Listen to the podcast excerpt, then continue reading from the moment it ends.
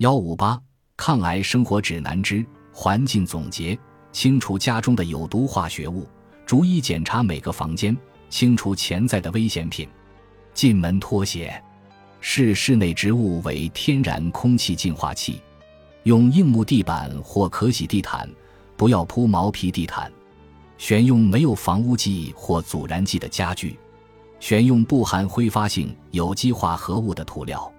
选用无毒的枕头和床垫。过滤饮用水。使用天然无毒的清洁产品。不要使用有香味的产品。减少身上毒素。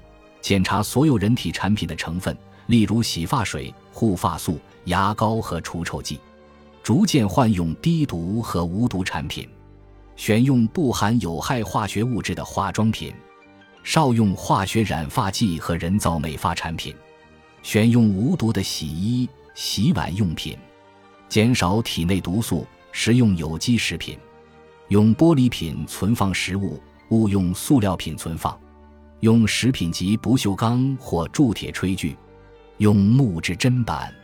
花洒喷头要装过滤器，不要用塑料制品盛装食物放进微波炉。留心更广范围的环境问题，手机与身体保持一定距离。用天然无毒的产品清洁汽车。干洗衣物在外通风后才能拿到家中或放入衣柜。选择的干洗店应使用绿色干洗技术。认识大卫·瑟尔旺·施莱伯大约一年后，我有幸接受组织方的委托。代表他在一年一度的安德森联络大会上发言。这个年会在休斯敦举办，主题是患者的生存。大卫原本要在大会上做主旨发言，但那个夏天他旧病复发，病情很重，无法出行，只好致电巴黎的会议组织方取消了发言。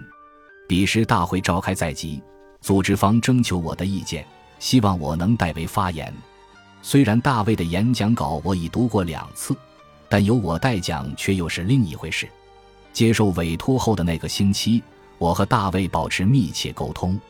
他分享了幻灯片，我们一起补充了一些最新研究成果，并在电话中讨论了要点。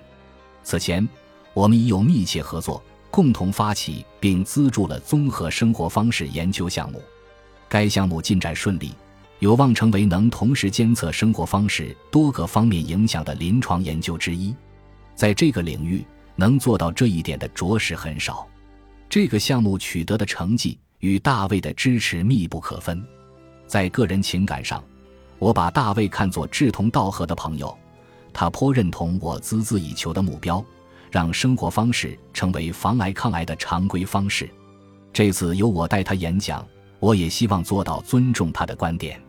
会议开幕的那天，会议厅座无虚席，我清楚地记得。面对全场的癌症生存者，我满腔热忱，向大家传递了抗癌生活的讯息：有力量，有鼓舞，有希望。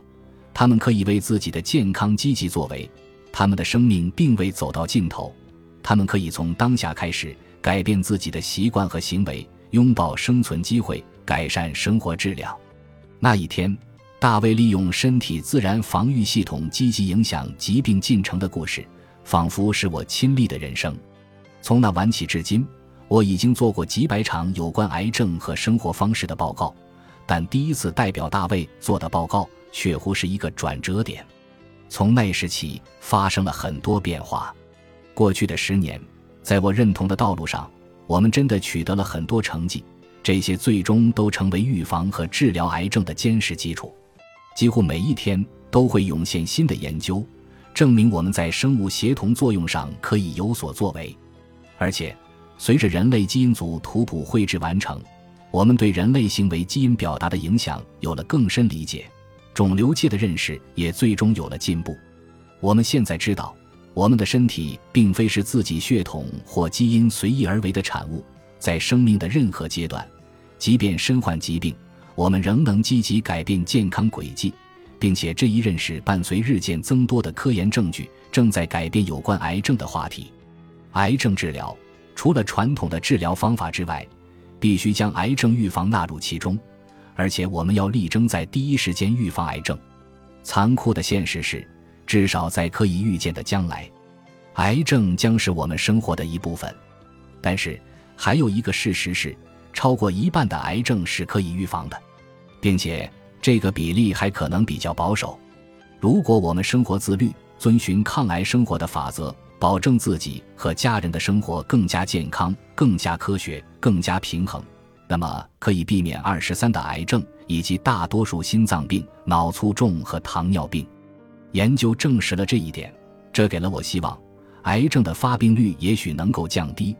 我们还开发了一些工具，用于衡量生活方式改变的效果。这些变化一度被认为太抽象而无法测量。